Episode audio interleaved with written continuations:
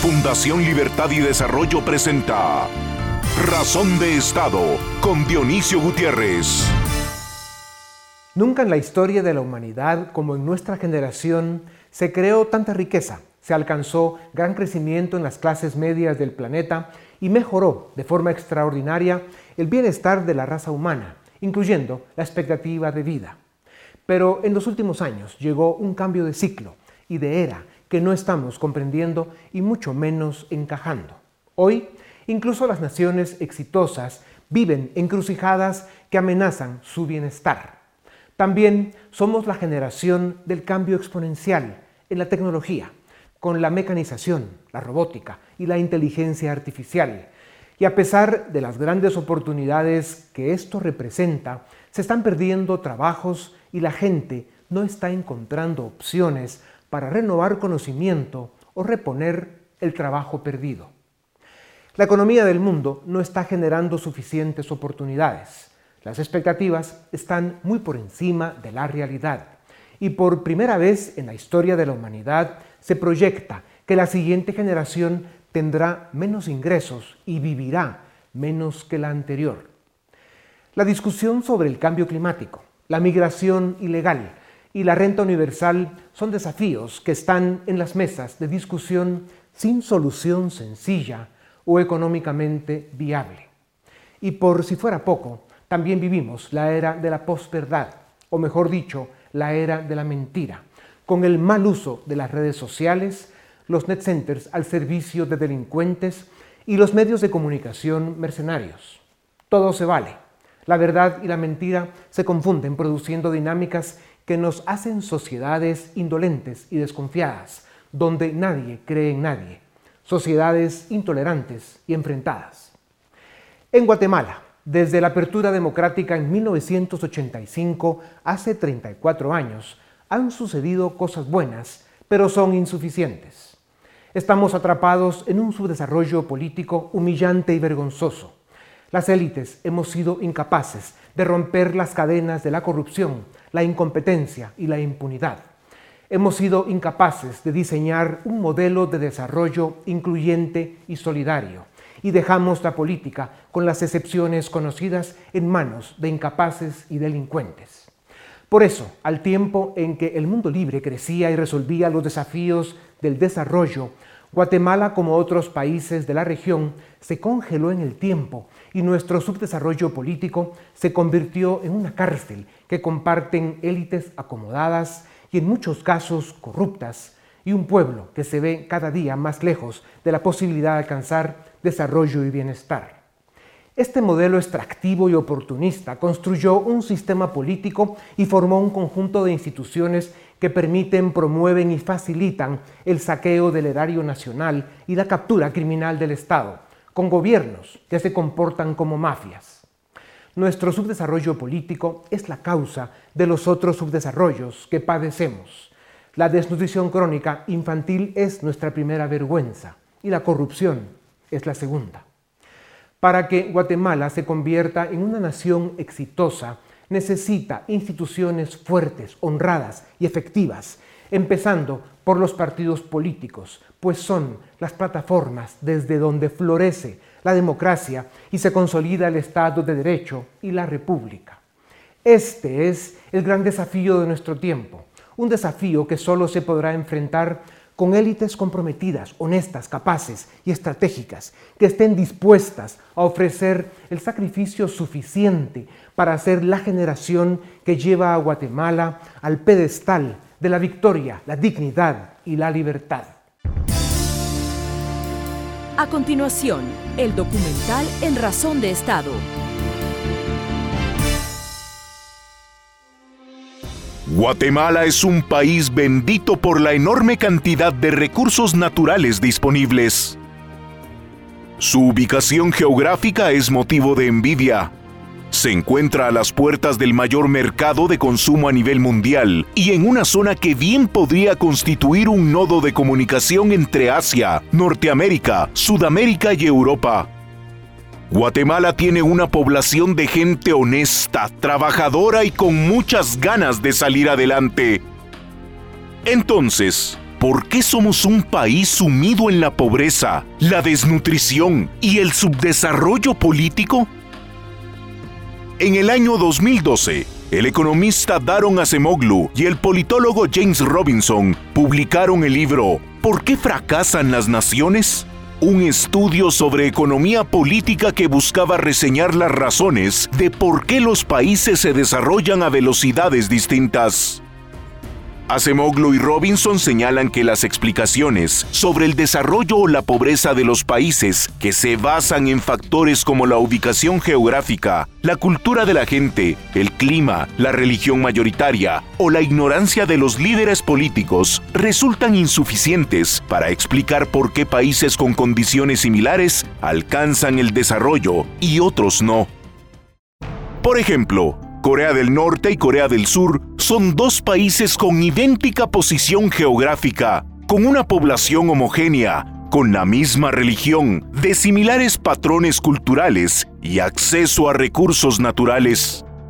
¿Por qué en poco más de 60 años Corea del Sur es uno de los países más ricos e industrializados del mundo, mientras Corea del Norte es de los estados más pobres y subdesarrollados del globo? La respuesta es sencilla. Son las instituciones.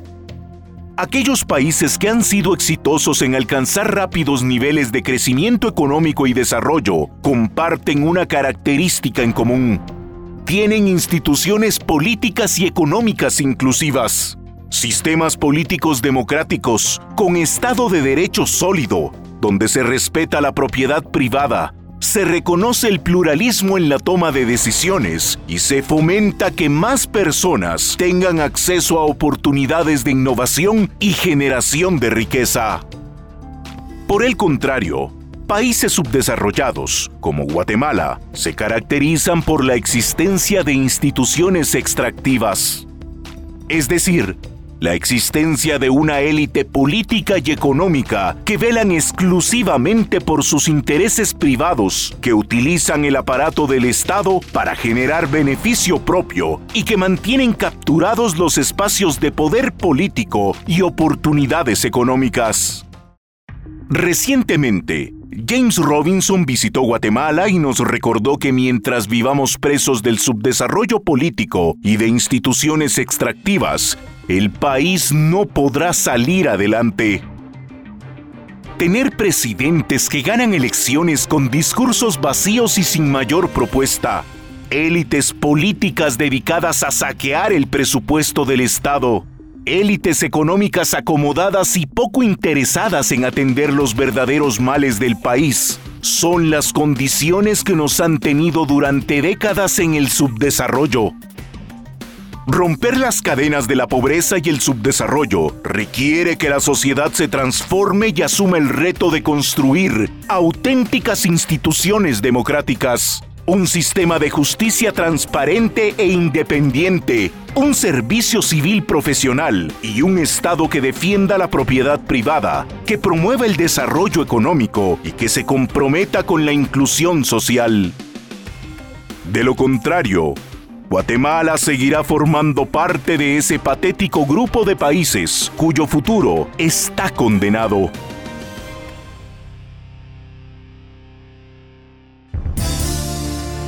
A continuación, una entrevista exclusiva en Razón de Estado. Bienvenidos a Razón de Estado. Hoy tengo el gusto de presentarles a Juan Carlos Páez, presidente de Fundesa, y a Roberto Ardón, director ejecutivo de CACIF, hoy celebrando, o en estos días celebrando 25 años de sobrevivir, de rescatar, de intentar sacar adelante al sector empresarial de este país desde más o menos la parte cívica y política. Les agradezco mucho, sobre todo porque tuvieron que pasar una proeza extraordinaria peleando con un tráfico brutal para llegar a esta grabación. De verdad, se los agradecemos. Es positivo que los empresarios hayan invitado a dos liberales, demócratas y republicanos como Moisés Naim y James Robinson eh, a la reciente actividad del sector privado. Deberían invitarlos más seguido, escuchar ese discurso y esas ideas eh, debería provocar unas reflexiones profundas. Eh, yo creo que estamos de acuerdo en que el problema más grave de Guatemala es su subdesarrollo político, ausencia de instituciones, la inexistencia de un modelo de desarrollo y élites, por decirlo menos, disfuncionales. Acemoglu y Robinson en su libro ¿Por qué fracasan las naciones? Aunque él explica que en español le hicieron decir los países porque tuvo un conflicto ahí con la editora, pero bueno, las naciones, acusa de que este drama lo provocan instituciones y élites extractivas. El sector privado ve a Codeca, al capitoste del sindicato de educación y a otros como élites o grupos extractivos, que lo son. Y el mariscal Zavala está, por ejemplo, lleno de ellos, pero hay más. La izquierda, por supuesto, eh, y también algunos analistas serios, ven al sector privado y en especial a la élite económica como una élite extractiva. En Guatemala, con un Estado capturado por mafias e intereses de todo tipo, seguimos en la Guerra Fría, porque al final esto termina en una confrontación donde unos descalifican a los otros y los otros le echan la culpa a los unos de todo y viceversa. Em, es evidente que necesitamos élites incluyentes y estratégicas e instituciones fuertes, independientes y efectivas. Entonces, en pocas palabras, ¿cómo resolvemos el conflicto para avanzar? Empecemos, eh, licenciado con usted. Sí, Dionisio, muchísimas gracias. Yo pienso que una de las lecciones importantes que hemos tenido a partir del Encuentro Nacional de Empresarios es la importancia de las decisiones políticas en un país, porque esas decisiones pueden hacer que se desarrollen instituciones inclusivas en lo económico o no. Guatemala tiene ejemplos importantes de decisiones de carácter político que se han tomado que hoy han transformado en gran medida el rostro económico del país. Le pongo apenas tres. La cultura, por ejemplo, exportadora del país, que hoy cambió el rostro de muchas eh, eh, economías cooperativas e indígenas en el interior de la República que exportan productos. Eso es producto de una decisión política. O las telecomunicaciones, la importancia, digamos, de haber abierto el mercado de telecomunicaciones que hoy hace que los guatemaltecos tengan también sus dispositivos. O en el tema de energía eléctrica. Entonces, quería mencionar estos ejemplos porque sí que es posible tomar decisiones políticas que luego permitan instituciones inclusivas en el ámbito de lo económico. ¿Y por qué no somos capaces de tomar más decisiones como esa? ¿Qué nos pasa? Yo sí pienso que hay por lo menos tres cosas importantes. Eh, la primera es, venimos de una herencia de polarización, producto de una historia que no la vamos a poder cambiar, la historia, pero lo que sí podemos cambiar es el futuro. Pero eh, muchos escudan un poco en ese viejo discurso de la ideología, de la Guerra Fría, de la polarización, para no eh, producir, digamos, entendimientos. Lo segundo es, pienso yo, que es importante tener puntos de encuentro, Dionisio, porque si uno analiza cómo nos comportamos, eh, los actores políticos, los actores sociales, muchos prefieren no salir de su zona de confort para poder establecer un proceso de comunicación y diálogo constructivo y respetuoso con otros actores. En tanto en cuanto no existan esos, esas arenas, esos terrenos donde se pueda conversar constructivamente, difícilmente se pueden llegar a nuevos acuerdos. Y lo tercero es propuestas, inicio, porque creo que Guatemala también está carente de propuestas transformadoras en el ámbito de lo político y de lo económico. Y de eso se habló justamente en el ENADE la semana pasada. Ingeniero País, el subdesarrollo político provoca, permite y promueve los otros subdesarrollos que padecemos. La desnutrición crónica es nuestra primera vergüenza. No tenemos instituciones fuertes, honradas, efectivas, empezando por los partidos políticos, que debieran ser las plataformas desde las que florece la democracia, para construir instituciones incluyentes que puedan desarrollar y promover las instituciones económicas como las que mencionaba el licenciado Ardón, que también sean incluyentes y efectivas para el desarrollo. Desde los partidos políticos se conocen o se escogen, mejor dicho, las autoridades del Estado, los tripulantes de las instituciones. Y solo vean a dónde nos han llevado eh, con esta situación. O sea, desde el Congreso vemos hoy y otros grupos eh, pretenden hacer eh, con el sistema de justicia pues más un aparato cooptado para defender intereses y promover impunidad. También están queriendo manipular ahora, ahora cómo se escoge o se quita al fiscal general del Ministerio Público. ¿Están de acuerdo ustedes en que una parte mayoritaria de los políticos forman la élite extractiva más responsable y evidente que mantiene a Guatemala como un país fracasado? Pues yo tal vez no diría que es una mayoría, pero es una minoría muy poderosa. y esa minoría poderosa se ha venido consolidando a través del tiempo. Eh, ya lo decía Robinson la semana pasada, él decía que todos los países del mundo han pasado por esto. Esto no es un tema solo de Guatemala, sino que es un tema que cada uno de los países del mundo lo ha vivido en diferente momento. Y los países que han sabido incluir a su ciudadanía y hacer inclusivas las instituciones, o sea, que den los objetivos para los que fueron creadas a todos los ciudadanos de un país, solo eso es lo que va a generar prosperidad. Entonces, estas, por ejemplo, en el tema de carreteras, que tenemos un, que uno no se le puede olvidar en un día como, como hoy, que hay tanto problema con el tema de tráfico, eh, uno lo que ve es que hay un grupo de, grupos sindicados, de sindicales, que están parando las reformas que se quieren hacer. Hay un grupo de empresarios, contratistas, que están parando las reformas que se quieren hacer. Hay un grupo de diputados extractivos, que ya son instituciones económicas, que están deteniendo estas reformas también. Porque están viviendo todos del sistema y el sistema está asfixiado y tenemos 20 años de ver cómo va bajando y bajando y bajando la inversión en infraestructura con respecto al PIB. El número de kilómetros de carretera que podemos hacer en promedio de los últimos 20 años es 215 kilómetros por, por cada habitante, por, perdón, por año, y el país necesita 1.500 kilómetros de carretera por año. O sea que a, a, todos estos grupos que están extrayendo de la institución que construye carreteras, no le permiten planificar, no tiene presupuesto, no pueden aplicar la ley de compras fácilmente. Las personas que quisieran hacer las cosas bien no lo pueden hacer bien. Y entonces es una institución que vive para darle de comer al sindicato, a todos los entes que están alrededor de ella. Y, y, entonces empezamos a ver los tiempos de tránsito de todo subiendo y subiendo y subiendo y nadie puede detenerlo porque ya no hay voluntad política, porque hasta, hasta el Ejecutivo maneja el Congreso con el listado geográfico de obras y movilizando intereses a través de esas entidades extractivas.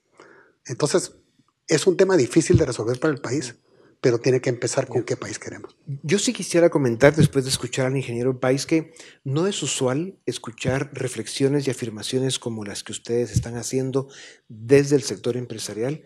Eh, se deberían escuchar con más frecuencia porque ustedes son dos líderes visibles que, pueden liderar y, ser el equipo insignia o parte del equipo insignia de la transformación que el país necesita. Y, pregunto ahora, em, eso que describía el ingeniero País, licenciado Ardón, de que eh, la tendencia, eh, la caída de Guatemala por la forma en que se ha venido cooptando el sistema y construyendo solo instituciones y élites extractivas, y que si algunas no lo son, esa es la óptica que dan. Eh, está hundiendo al país. O sea, no, no estamos saliendo adelante como debiéramos. Si bien han pasado cosas positivas, no son suficientes. Y entonces el, tema se reduce a que si la, digamos, la élite política está controlada, aunque no sean muchos o menos que no vamos a discutir el número, pero evidentemente es un, es un grupo muy poderoso que tiene al país atrapado, eh, hace falta una fuerza que contrarreste esa cantidad de perversión y de capacidad de hacer el mal que hay. Y eso solo lo puede hacer la élite económica con la ayuda de la élite académica y, con, y con una construcción de respeto, confianza y apoyo de la sociedad civil. No hay ninguna otra élite en general en América Latina que sea capaz de unificar recurso económico que es indispensable para el enorme, el extraordinario esfuerzo que habría que hacer para hacer un rescate en los términos que estamos hablando acá de transformación de las grandes reformas que el país necesita con el apoyo de las otras de los otros sectores y grupos del país. Coincido plenamente con lo que está diciendo Dionisio y creo que hay que decirlo con todas sus letras. Hemos perdido mucho tiempo en ponernos de acuerdo entre, digamos, quienes están en el ámbito académico, en el ámbito social y en el ámbito económico para poder hacer transformaciones reales en nuestro Estado. Y cuando se habla de instituciones políticas, ¿a qué nos estamos refiriendo? ¿Cuáles son esos cambios importantes que se necesitan? Robinson lo decía la semana pasada. Empecemos por dos. La primera es cuentadancia y la segunda es distribución de poder. Cuando no existen esas dos, prácticamente se paralizan las instituciones políticas y producen instituciones económicas extractivas. La cuentadancia, Dionisio, y A mí me decía un embajador amigo hace muchos años que el problema que teníamos en Guatemala era que como no teníamos un sistema adecuado de rendición de cuentas, era bastante más fácil entrar a la política que salir de ella. Y como muchos ciudadanos buenos quieren hacer eh, gestión pública, pero quedan enredados en el sistema de rendición de cuentas porque no funciona en el país, la gente buena no participa en la política y no participa en la gestión pública. Y hablando de eso, licenciado Ardón, eh, eh, le quiero plantear a usted esta pregunta de una vez para después ir a otro tema con el ingeniero Pais. La corrupción, la incompetencia y los malos gobiernos son la causa de su desarrollo y la pobreza. Esto es responsabilidad de las élites, pero en especial de la élite política. O sea, no hemos sido capaces, como la dirigencia de la nación, de poder enderezar el rumbo y rescatar lo que está mal. Los políticos corruptos y sus aliados en otros sectores forman instituciones extractivas, como lo hemos dicho. Concretamente, ¿cuál es la responsabilidad de la élite económica? ¿Qué deberían de hacer o dejar de hacer para ser realmente parte de la solución? Mire, yo pienso que lo primero es eh, abrir un debate interno y reflexión interna que ha comenzado, entre otras cosas, por escuchar personas que vienen probablemente a incomodar eh, o probablemente a sacudir, vamos a decirlo así. No me voy a sentir aludido, bro. No, no, pero me refiero al Encuentro Nacional de Empresarios, donde dos oradores han venido a sacudir. Y, qué bueno, y me alegro mucho que esto sea precisamente eh, el sector económico el que ha hecho ese llamamiento para empezar ese debate. Eso es lo primero.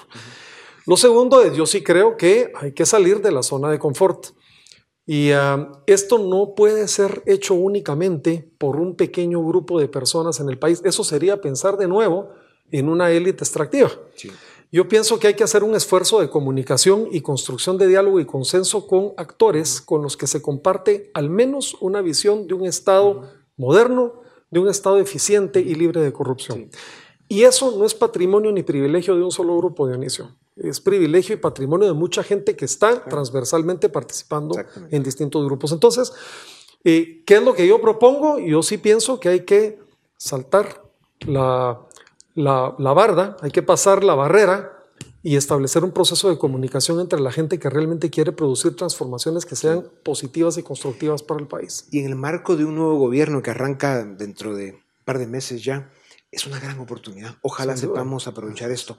Ingeniero País, eh, eh, tanto Moisés Naín como, como el señor Robinson, pues, pues son, son liberales demócratas y republicanos, son, son gente de un pensamiento muy abierto, gente que ha evolucionado y son muy críticos con las élites económicas de América Latina.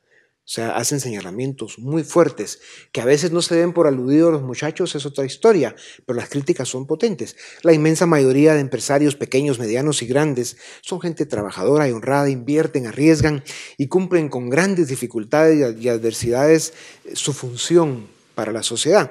En, unas condiciones en las que no hay seguridad, eh, la infraestructura es muy deficiente, falta certeza jurídica, sufren del contrabando, eh, chantaje, extorsiones, amenazas. O sea, el ambiente para ser un emprendedor, un empresario en un país como Guatemala es muy adverso. Entonces, em, solo se pondrá esto peor en la medida en que no se resuelva el verdadero problema del país, que está en la política y los políticos. Pero obviamente hay un divorcio entre la política y los empresarios. El licenciado Ron decía, hace falta que más gente tome la decisión de participar para empezar a rescatar o a resolver el verdadero problema del país que está en la política. Entonces, em, ¿cómo hacemos para que digamos, los dirigentes, los líderes, gente como ustedes de la sociedad, tomen la decisión de una forma eh, colegiada, masiva, activa, entren a participar en la vida cívica y política del país para empezar a cambiar las cosas desde adentro y que no siga esto o el país en manos de una élite extractiva dominada por esos grupos pequeños pero poderosos de mafiosos que tienen al país a la deriva. Tenemos que entrar en una cultura, Dionisio, de poner primero el sistema y no existe esa cultura. El interés particular está reinando en cualquier rincón del país y solo las comunidades pueden vivir tal vez o, la, o de alguna manera hay, hay lugares que se viven mejor en el país en ese estilo, pero si nosotros no, no nos damos cuenta que el país ya no aguanta más, que, es, que ya llegamos a un momento muy difícil donde ya la coyuntura nos está llevando a que el país, el país puede irse a la deriva completamente, Y si no nos damos cuenta que la causa somos todos los guatemaltecos, somos esa, esas personas con esos intereses particulares llegando a las instituciones a pedirle a esas instituciones que mis intereses particulares se lleven a cabo, entonces ahí estamos mal. Entonces lo que necesitamos es reclutar empresarios, reclutar personas, líderes de la sociedad civil, líderes académicos que pongan primero los intereses del sistema, primero los intereses de todo el país, antes que sus intereses particulares, y si tienen intereses particulares, los transparenten, hagan una relación de conflicto de interés y se salgan de las conversaciones donde sus conflictos de intereses realmente están llevándonos a la ruina. Pero si no damos ese paso hoy, eh, va a ser muy difícil. Cada cuatro años tenemos una oportunidad. Hoy tenemos una buena oportunidad. Yo, quisiera agregar, eh, Dionisio, si me permite algo a, a lo que Juan Carlos ha mencionado. En toda sociedad hay tres tipos de personas que son fundamentales. ¿Quién decide por la sociedad? ¿Quién ejecuta lo que se decide? ¿Y quién resuelve los problemas o las disputas? El primero son los legisladores y los políticos de nuestro país. Los segundos son los que hacen gestión pública desde el Ejecutivo. Y los terceros son los jueces. No es ninguna coincidencia, Dionisio, que en el ENADE se ha hablado precisamente de cómo hacemos una transformación de la manera de elegir a nuestros representantes, de la manera de cambiar completamente el régimen de gestión pública para que haya meritocracia en la administración pública y cómo hacemos para liberar a la justicia de las cadenas de la impunidad y la corrupción. Esas tres son las agendas que yo creo que en este momento están servidas, en este momento de transformación y cambio, para que acometamos ese cambio. ¿Cómo hacemos para que la gente que toma la decisión sea la mejor elegida y, los guatemaltecos puedan elegir mejor? ¿Cómo hacemos para que la gente que ejecuta que llega al gobierno lo pueda hacer bien de manera transparente y salga a su casa con la frente en alto.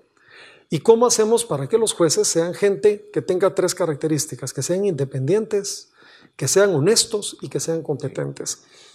Ahí hay una agenda.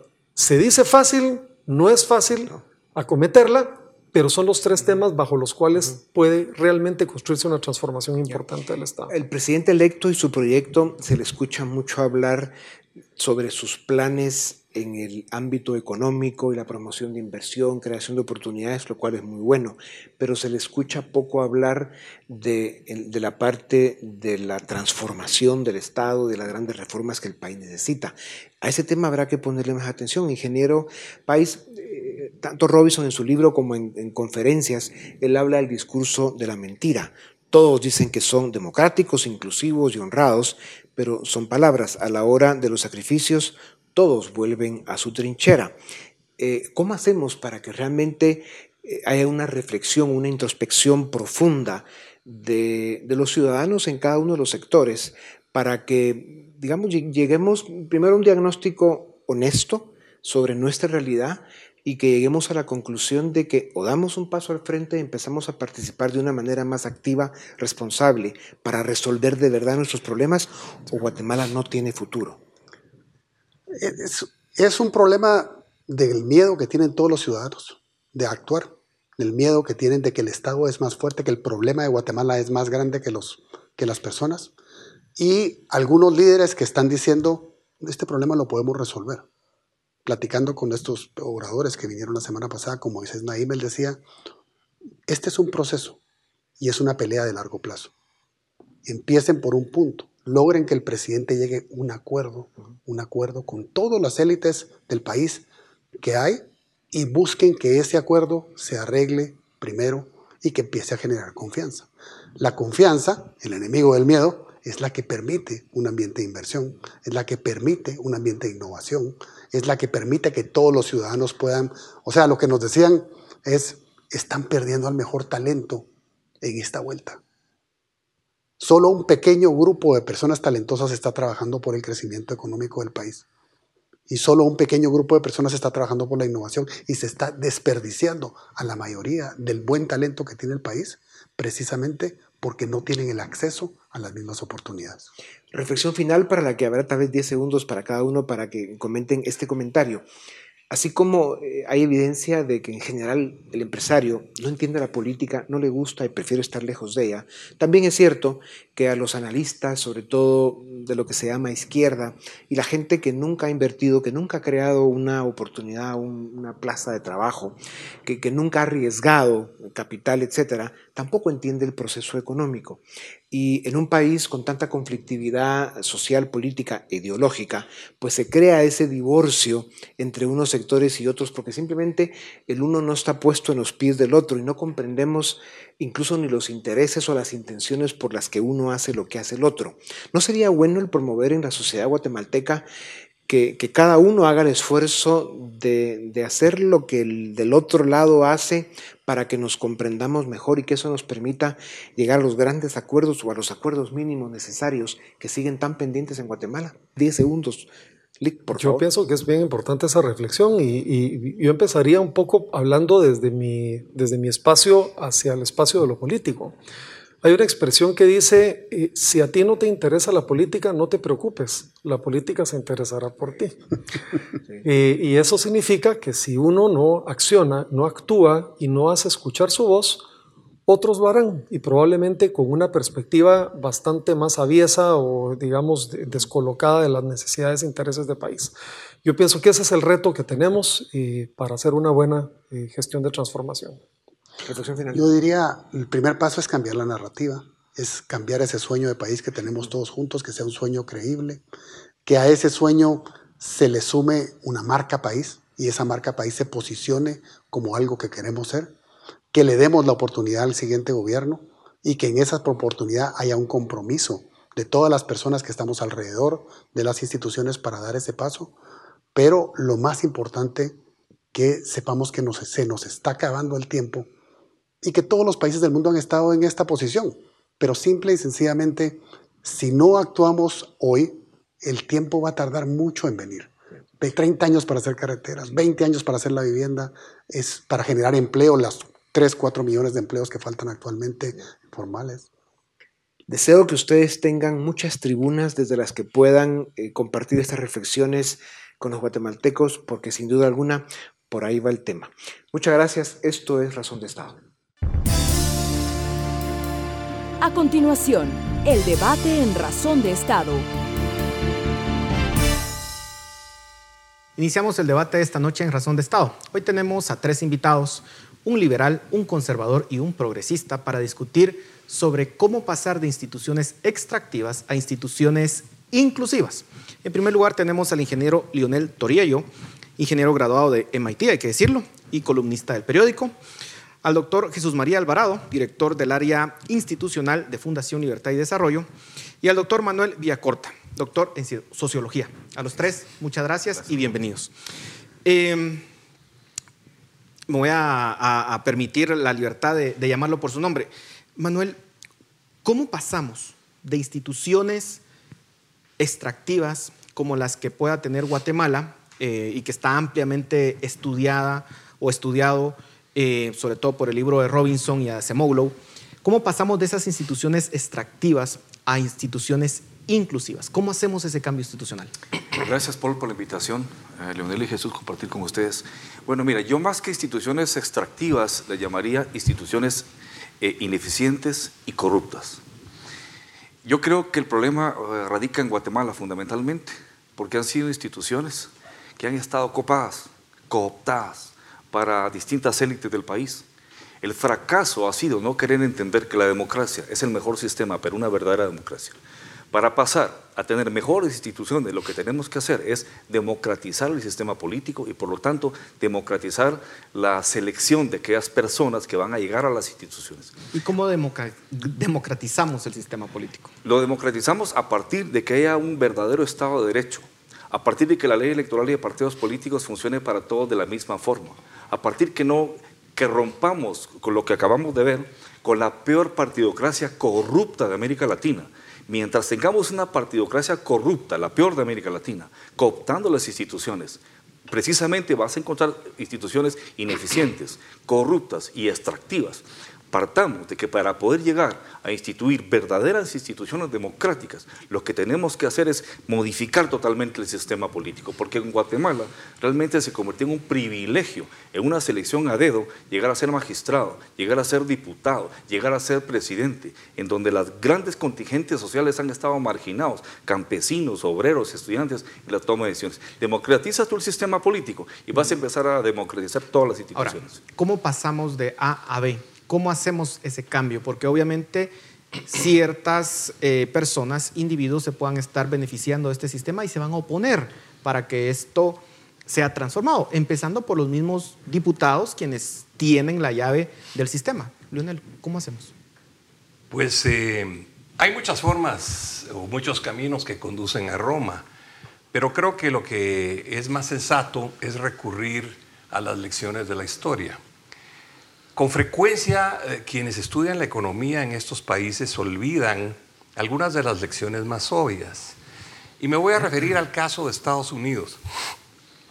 En Estados Unidos surgió de manera espontánea en el noreste de Estados Unidos eh, una situación socioeconómica que permitió que cuando se adoptaron políticas de libre mercado se creara un eh, capitalismo incluyente, democrático, que estaba también afianzado en, en, una institucionalidad republicana que favorecía esa situación de, digamos, equidad ciudadana.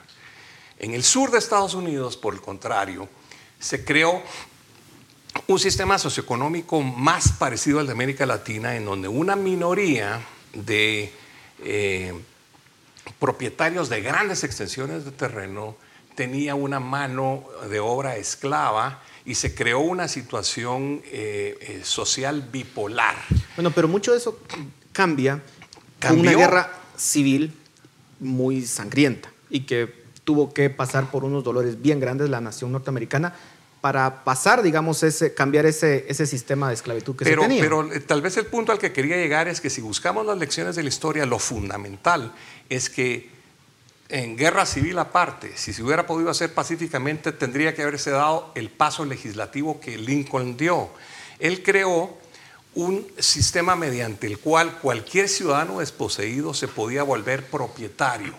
Creó los Homestead Acts que hicieron de Estados Unidos una sociedad de pequeños propietarios, una gran masa eh, eh, que se eh, constituyó en una masa de consumidores que fue la base de clase media sobre la cual se hizo el desarrollo industrial. Ahora, estamos hablando entonces, o está sugiriendo que deberíamos hacer una reforma agraria en Guatemala, por ejemplo.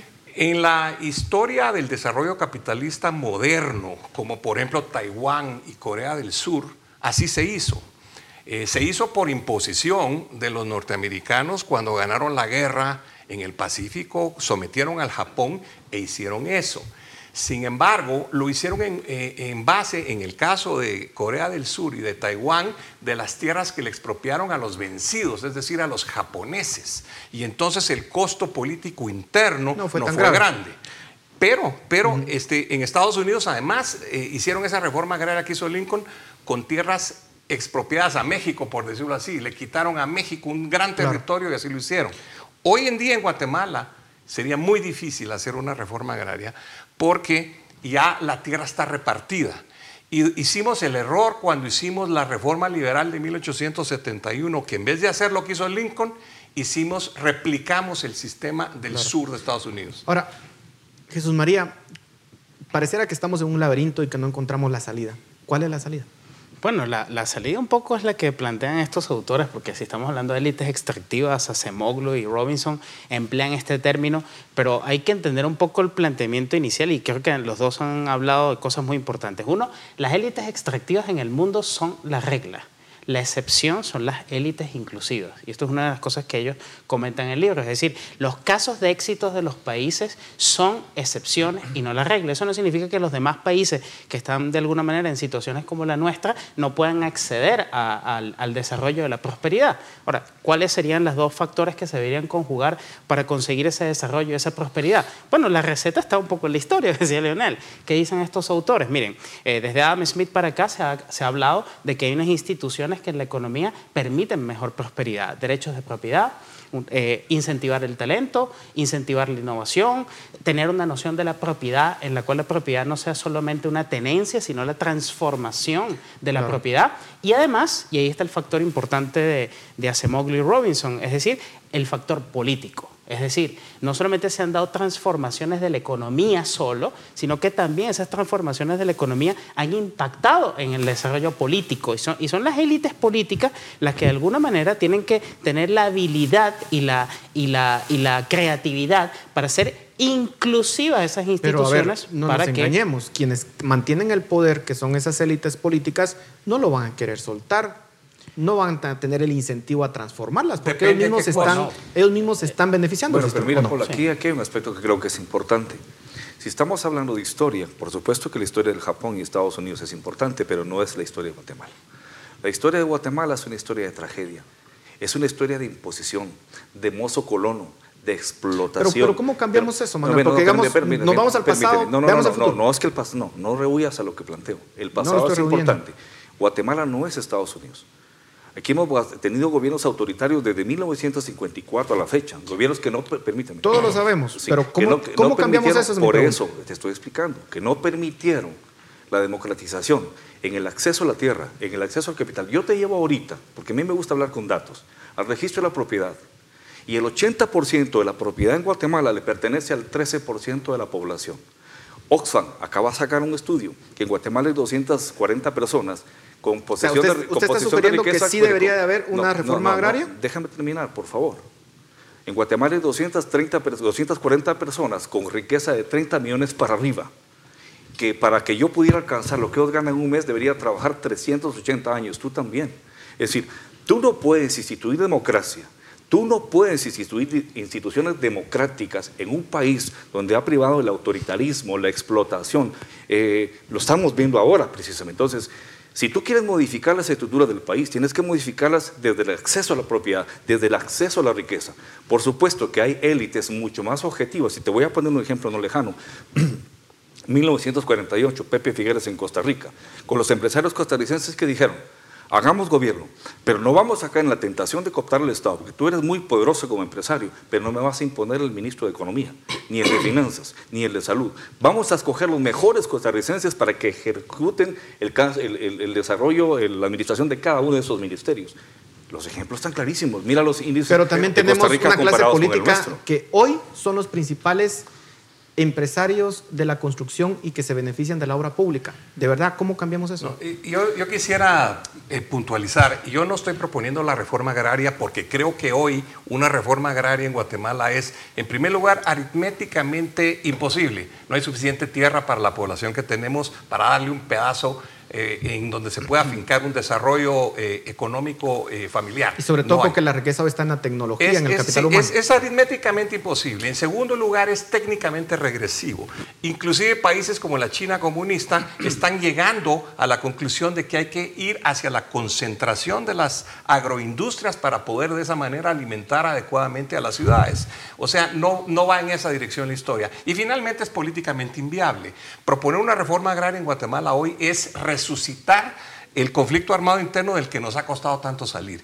Entonces hay que usar la imaginación. En el fondo, lo que hizo Lincoln o lo que hicieron antes, dos mil años antes, los romanos después de las guerras púnicas, fue hacer una dotación patrimonial a la ciudadanía. En otras palabras, nosotros tenemos una estructura social bipolar por herencia histórica. Y ahorita no, nos metamos si quieren a discutir eso. ¿Por qué somos así? El hecho es que somos una sociedad bipolar. Siendo una sociedad bipolar, para dar el paso hacia el capitalismo incluyente, progresista, moderno, tenemos que crear una forma imaginativa. Yo he propuesto lo que llamo la dotación patrimonial ciudadana. Y voy a poner un ejemplo. Si cuando Cerezo y Arzú privatizaron las telefónicas, la electricidad, o por ejemplo una carretera de peaje como la que está eh, eh, de Palín a si la hubieran hecho, eh, si la hubieran hecho en ese momento, dándole el 49% de las acciones a los ciudadanos contra presentación de DPI y solo hubiesen subastado en el mercado de capitales el otro 51%, de todas maneras se habría creado una, una gran eh, eh, empresa de telefonía, de electricidad, rentable, etcétera, pero la ciudadanía tendría acciones. Ahora, el problema, Leonel, es que ya no tenemos empresas que privatizar. Tenemos muchos activos republicanos que pero Claro que sí. sería muy difícil pensar, por ejemplo, en energía eléctrica o en las telecomunicaciones, volver a esquemas pasados. Digamos, lo que se hizo, se hizo. Cambiar eso tiene un costo político y un costo reputacional muy alto. Sí. Es que yo creo que la clave, y un poco volviendo a las cosas que están mencionando, es evidentemente hay un fuerte peso de la historia. Eso yo creo que incluso los propios autores que hablan de este tema lo asimilan. El caso que colocan a Semoglu y Robinson es el caso del Paraguay. Si ponen el modelo del Paraguay para contrastarlo con el modelo de Estados Unidos, diciendo qué pasó en Jamestown, qué pasó en Paraguay. Entonces, ¿qué hicieron las élites españolas? Se afincaron sobre las estructuras indígenas un poco verticales y dominaron a toda la población. Eso es el caso que ellos colocan de élites extractivas. ¿Cuál es la propuesta? La propuesta que no es novedosa, si se ponen a ver, es, señores, en países como este necesitamos capitalismo, necesitamos abrir el mercado, necesitamos enforzar los contratos, necesitamos derechos de propiedad. Incluso se pudiera hablar de dotaciones de propiedad pero con una noción de propiedad muy diferente. Es decir, la propiedad no es solo tenencia, territorios vastos de, terrenos con tres o cuatro vacas. Es una visión de transformación de esa tierra. Eso es lo que ha hecho de los países ricos países altamente ricos. A su vez, el desarrollo económico coincide con un desarrollo político. Es decir, las personas que se van empoderando, esta palabra que está de moda, económicamente van pidiendo derechos políticos. Y así, por ejemplo, es el nacimiento de los parlamentos modernos. Eso no es lo que tenemos en Guatemala, eso no es lo que tenemos en Hemos estado discutiendo ese modelo económico, pero yo les planteo algo. Eh, tanto Leonel como eh, Manuel, ustedes participaron en esta contienda electoral. Saben lo que es enfrentarse, digamos, a ese monstruo político. Eh, lo que se necesita es de que ciudadanos honestos, con buenas intenciones, accedan al poder, aunque haya una diversidad de pensamiento, pero por lo menos se tenga el principio de honestidad y de buenas intenciones. Lo que hoy tenemos no es eso en la clase política. Hoy nosotros estamos discutiendo aquí modelos teóricos, pero la clase política literalmente está beneficiándose del sistema con contratos, haciéndose ricos. ¿Cómo cambiamos esa clase política para tener esta discusión técnica y que tenga sentido? Bueno, mira, yo creo que es bueno que en la disputa política existan todo tipo de ideologías, liberales, de centro, de izquierda, en un contexto en donde a todos el mismo eje transversal nos cruce, que sea la honestidad y el compromiso con el país. Porque una idea de un liberal es buena, una idea de una persona de izquierda es buena, cuando se sustentan y tienen, digamos, como concepto fundamental el bien del país. Yo no niego, eh, Paul, de que en Guatemala, a partir del año 2000, con el ascenso del FRG, se provoca eh, la irrupción de un crimen organizado que se inserta en la política, que se da cuenta que puede participar en la política, que arrebata posiciones políticas y que de ahí empieza un crecimiento exuberante con un daño fatal para el país. Yo, no, yo eso estoy totalmente de acuerdo. Pero sí creo de que debemos de retomar un punto fundamental y es que nosotros no vamos a poder expulsar a esa partidocracia corrupta, y te digo porque yo la vi funcionar por dentro, ¿ya? Si esa partidocracia corrupta, y lo hablo clarísimo, hace alianza con los medios corporativos de comunicación, si hace alianza con grandes empresarios, si hace una cooptación total y permanente del, del, Tribunal Supremo Electoral, de la Corte Suprema de Justicia, es decir, va a ser imposible. Es decir, es una partidocracia corrupta que va más allá de lo que nos imaginamos cuatro o cinco diputados pícaros tradicionales del Congreso tiene lazos, tiene unos lazos bajo la mesa que lo une con grandes empresarios, con los medios corporativos de comunicación, con una serie de intereses, porque yo, con nuestro equipo, lo vivimos en carne propia. Es decir, era muy difícil competir en esas circunstancias. Por lo tanto... Nos están quedando ya pocos minutos, perdón. Eh, antes de regresar al punto de la cooptación del Estado por parte del crimen organizado, yo creo que hay que corregir una aseveración que hiciste. Eh, no es cierto que ya no haya activos republicanos que privatizar. Por ejemplo, el eh, actual presidente electo tiene un gran proyecto que le llama el tren rápido de Guatemala. para hacer un tren o para hacer una red de carreteras de peaje, se van a necesitar derechos de paso, terrenos, derechos del Estado. Esos derechos del Estado tienen un gran valor. Entonces, el punto es, cuando se privaticen, que se privaticen dotando a la ciudadanía de prácticamente la mitad. Y con eso estamos creando una ciudadanía que puede participar en los mercados de capital porque puede vender sus acciones, se puede apalancar sobre ellas. y sobre eso vamos a construir una sociedad menos desigual en la que el capitalismo sí puede Pero funcionar. ¿qué opina de lo que ha dicho eh, Manuel? sobre cómo funciona el sistema político. Porque ese es el, digamos... No cabe ninguna duda que tenemos primero una batalla para derrotar al monstruo que se ha adueñado del sistema político. El sistema político guatemalteco está diseñado para impedir en primer lugar la discusión honesta de los problemas nacionales como esta. Esta es una novedad en Guatemala. Está diseñado todo, no se enseña historia del país, no, eh, se, eh, desincentiva cualquier tipo de eh, discusión pública abierta. Los candidatos presidenciales son mudos, es decir, mientras menos digan, más posibilidades piensa la gente que tiene que elegir porque si abren la boca meten la pata. Entonces aquí no se discute de política y eso es parte del diseño del sistema que hay que romper. Ahorita, por ejemplo, efectivamente existe una terrible, lamentable alianza entre el pensamiento conservador y la partidocracia que está ahorita eh, eh, adueñándose del legislativo y el ejecutivo. Ahí hay que llegar. Se nos ha terminado el tiempo.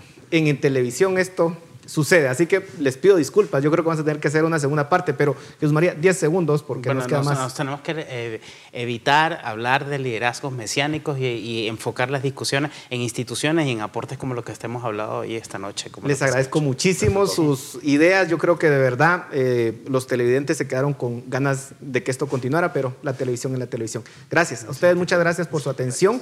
Nos vemos la próxima semana. Razón de Estado con Dionisio Gutiérrez es una producción de Fundación Libertad y Desarrollo.